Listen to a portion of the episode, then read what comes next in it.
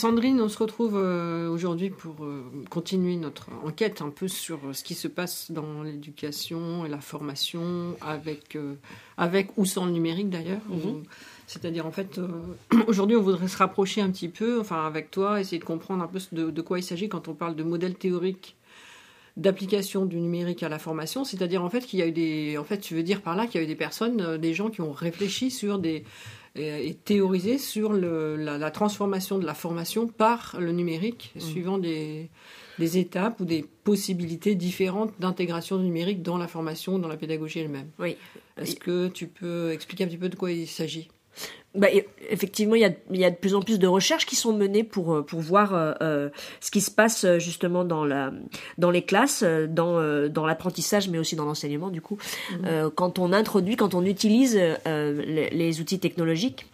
Il y a un modèle qui justement décrit les différents paliers d'intégration des technologies qui est assez, euh, euh, enfin, qui a, pas mal circulé. C'est le modèle euh, SAMR pour substitution, augmentation, modification et redéfinition. Alors d'où il vient ce modèle Voilà, c'est c'est un chercheur américain, donc Ruben Puentedura, qui l'a conceptualisé. Et euh, grâce à ce modèle, c'est une, une, grille d'analyse pour essayer de voir effectivement euh, du fait de l'introduction euh, des outils euh, technologiques, ce que ça euh, génère dans la situation d'apprentissage. Et ce qui est assez intéressant dans ce modèle, c'est qu'il il se centre beaucoup sur finalement l'activité de l'élève. dans des questions justement de, de tâches qui sont demandées aux élèves et donc comment parce que l'outil numérique est là comment ces tâches sont éventuellement redéfinies modifiées transformées parce que euh, l'outil euh, numérique. Donc justement, les, deux premiers paliers que sont la, substitution et l'augmentation, il explique bien que euh, selon lui, justement en termes de tâches, on est plutôt sur des choses qui sont juste améliorées par mhm. rapport à, au sans technologie.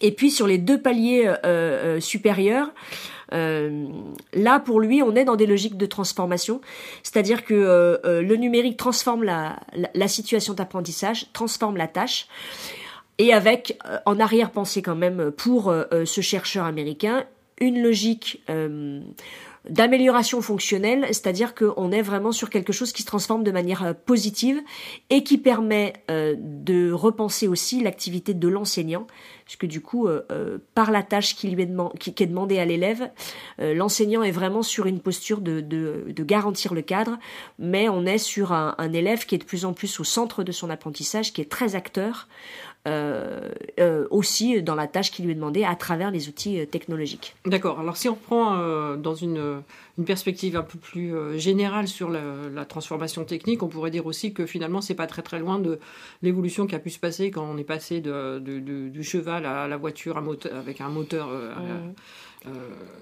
essence. Et puis ce qui s'est passé aussi pour la radio, c'est-à-dire en fait un, mode de, diffusion ou un mode de transport va euh, se substituer à un autre, mais en même temps il va provoquer une augmentation, c'est-à-dire peut-être une possibilité un peu supérieure mais dans le même sens, et en même temps, voire vraiment transformer en fait. C'est-à-dire qu'en fait, on peut dire aussi que la radio a transformé, elle n'a pas fait seulement que diffuser, elle a, elle a été euh, un élément de, de création Mm. elle a transformé aussi tous des dispositifs de, création. C'est aussi mm. ce qui se passe dans le numérique et, et appliqué aussi à, la pédagogie. C'est-à-dire que si on introduit la pédagogie dans, euh, dans la pédagogie, si on introduit de, de, de la technologie numérique, on transforme le, non seulement euh, la façon d'enseigner dans les moyens, mais aussi ce que tu veux dire, c'est que ça transforme aussi les, à la fois les contenus et les objectifs de l'enseignement et ce que va faire l'élève lui-même, c'est ça?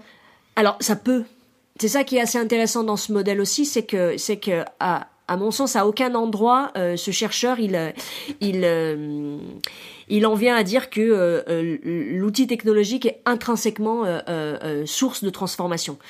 c'est bien l'utilisation que va en faire l'enseignant qui est, elle, source de transformation. Mais par contre, à l'intérieur de ces nouvelles technologies, c'est ce que tu as dit avec la, la, la, question du transport, mm. c'est bien parce que quand même, dans ces outils, dans cette nouvelle technologie, il y a des possibilités qui sont offertes. Si les enseignants s'en saisissent, effectivement, on est là sur quelque chose qui est porteur de transformation mais bien parce que l'enseignant qui est à la manœuvre sur qu'est-ce qu'il crée comme situation d'apprentissage. Si l'enseignant s'en saisit, effectivement, il y a des leviers de transformation derrière l'utilisation des nouvelles technologies.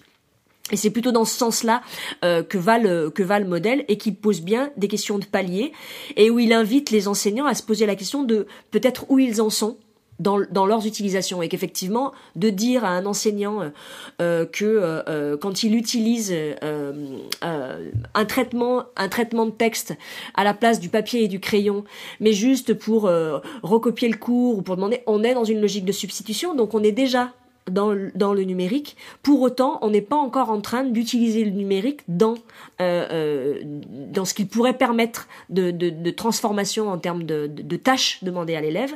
On est bien juste dans une logique de substitution. J'ai remplacé le crayon et le papier par un traitement de texte sur euh, une interface d'ordinateur. Derrière, si on va vers des logiques de publication euh, sur euh, euh, le réseau des réseaux que serait le web, si on va dans des logiques de coécriture, si on va dans des logiques de, de, de contenu multimédia, on voit bien qu'on est en train d'utiliser le numérique dans une vision plus de transformation de la tâche parce que là l'élève va avoir effectivement à coécrire un document euh, avec ses pairs, il pourra le faire de chez lui, pas forcément au même moment dans la classe, il va pouvoir introduire au milieu de son texte des images, de l'audio, de la vidéo. Et il va pouvoir en plus se poser la question d'une publication et donc d'une diffusion de son travail euh, au sein de la classe, mais peut-être au sein de l'établissement, mais peut-être au sein euh, d'un partenariat entre plusieurs établissements. On voit bien que là, la tâche est complètement repensée. Et on est dans une logique de transformation. Là, une fois de plus, si l'enseignant n'est pas à la manœuvre pour créer cette situation, euh, euh, oui, peut-être. Alors, si on prend l'exemple du papier et du crayon, on mmh. peut voir que dans la musique, ben, il y a aussi la question du papier et du crayon, crayon qui est bien là dans la, les, tout ce qui est composition, mmh. logiciel de composition. Euh, logiciel de, d'écriture euh, musicale, en fait. Que, alors, on peut se dire que peut-être si les, les, profs qui utilisent ces, ces techniques euh, numériques de composition ne sont pas conscients que peut-être certains de leurs élèves les utilisent sans leur dire, sans, sans qu'ils le sachent. en fait, ils peuvent pas travailler ensemble sur euh, cet aspect-là de leur, euh, de leur euh, acquisition de compétences en musique, en fait, mm. c'est ça? Bah, en tout cas, ça, c'est par exemple un des enjeux et moi, une des questions que, que, que, que je pose aujourd'hui dans les, dans les structures euh, où, où j'ai la chance d'aller et de rencontrer justement les gens de terrain. Euh, il y a justement un, un, un, décalage entre finalement les usages qu'ont développé euh, euh beaucoup euh, beaucoup des enseignants, mais parce qu'on va le redire, hein, quand on parle de nouvelles technologies, en fait, euh, dans la pratique artistique et dans la musique en particulier, ces pratiques ne sont pas si nouvelles que ça, que ça en fait. Mhm. Hein. On, a on a la révolution numérique, elle est arrivée dans les années 80 dans, dans le monde de la musique avec, par exemple, l'avènement du protocole MIDI qui a été une révolution euh, euh, dans, le, dans les pratiques euh, de composition, de création. C'est une norme qui a permis à plusieurs machines de, de, de, de, se parler entre elles, et puis qui a fait quand même une, une, un, un, élément quand même fondamental. le protocole MIDI, il a séparé le geste du son. Mmh. Et ça, en musique, c'est quand même, c'est quand même pas rien en termes de bascule dans ce que ça permet dans les imaginaires. Mais l'autre révolution aussi euh, euh, du côté euh, qui est amenée aussi par toute la vague de, de l'électroacoustique, on s'est retrouvé à, à, composer avec des avec des interfaces graphiques qui nous permettaient de faire du copier-coller à, l'infini. La combinatoire qui y a derrière les logiques algorithmiques derrière un ordinateur ont inventé des formes euh, auxquelles nous ne pensions pas avant. Ça nous a permis de penser autrement la combinaison des sons et puis on a aussi généré des nouveaux sons. Donc le, le, champ des possibles est juste euh, euh, énorme euh, depuis plus de 40 ans maintenant. Et tout ça, euh, effectivement, ça montre bien que ces nouvelles technologies sont dans les pratiques artistiques euh, de la quasi-totalité des musiciens aujourd'hui.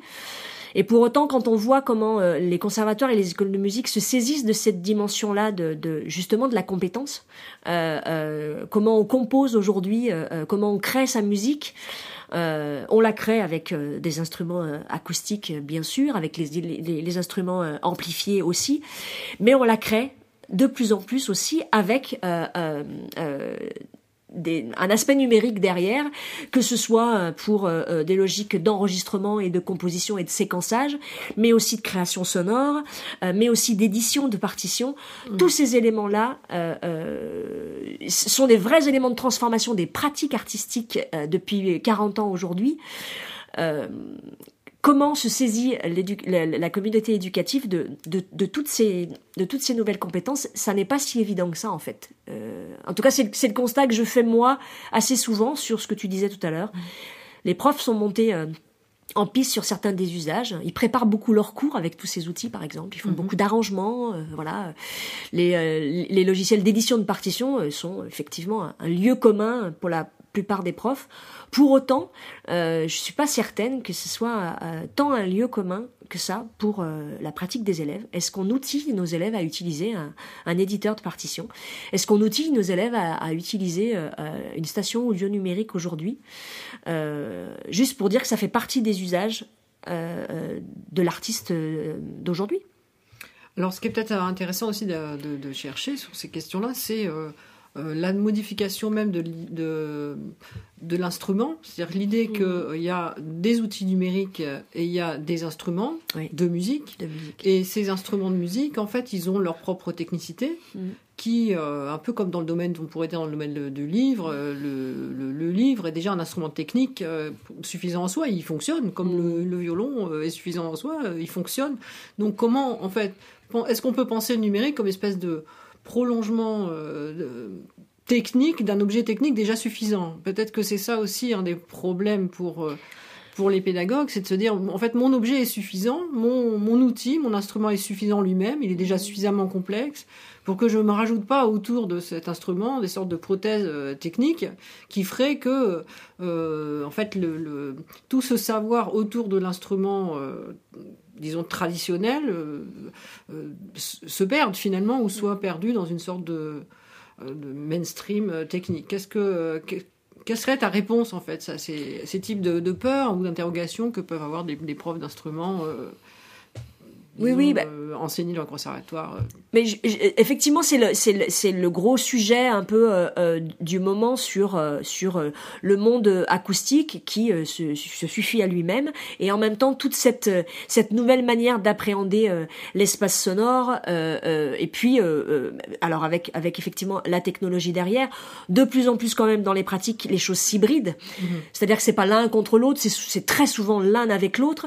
Ce qui est très intéressant aussi, c'est de voir ce qui se passe du côté du monde entièrement technologique c'est-à-dire que on parlait d'instruments euh, acoustiques euh, et d'instruments numériques. Il y a aujourd'hui des musiciens dont, l'instrument euh, de prédilection, l'instrument de départ, c'est l'instrument technologique. C'est un instrument à part entière. Et aujourd'hui, on a une énorme vague de recherche autour de, des questions d'interface et de gestes musicales. Mhm. Donc il y a aussi tout un courant qui, qui, qui se pose la question d'inventer les nouveaux gestes de la musique de demain, les nouveaux gestes de ces instruments-là. Donc effectivement, de tout temps, l'instrument a évolué, et même les instruments acoustiques, il y a des instruments qui ont disparu, et les choses évoluent. Alors après, cette peur-là, elle est potentiellement euh, euh, peut-être euh, légitime. moi, je dirais juste que c'est pas l'un contre l'autre. Effectivement, un violon acoustique a tout un répertoire à, à jouer et s'autosuffit tout seul. Pour autant, je pense que dans une école de musique et dans un conservatoire, on doit pouvoir offrir la possibilité euh, à un jeune violoniste de se dire que euh, son instrument euh, il, est il est effectivement assez complet dans son geste et dans son son. Mais il peut aussi exister dans d'autres formes qui, qui, qui arrivent aujourd'hui et ce depuis assez longtemps. On est là pour ouvrir le champ des possibles. C'est plus ça qui est à qui est à interroger plutôt qu'à dire que il y a un vieux monde qui va disparaître et un nouveau monde qui apparaît. Mais bon ce truc là qui est toujours mm. omniprésent dès qu'on parle de, de, progrès technologique. Donc après. Euh, Est-ce que euh, pour toi la question de, du, la relation du numérique avec le, la pédagogie, c'est une histoire de gain de temps? Euh, parce que très souvent on dit bah, voilà en fait c'est le numérique va me permettre de faire plus vite telle ou telle tâche d'arriver voilà à gagner en, en, productivité on peut dire est-ce que finalement un cours est plus productif parce qu'il y a plus de numérique ou c'est pas du tout là que se situe l'enjeu?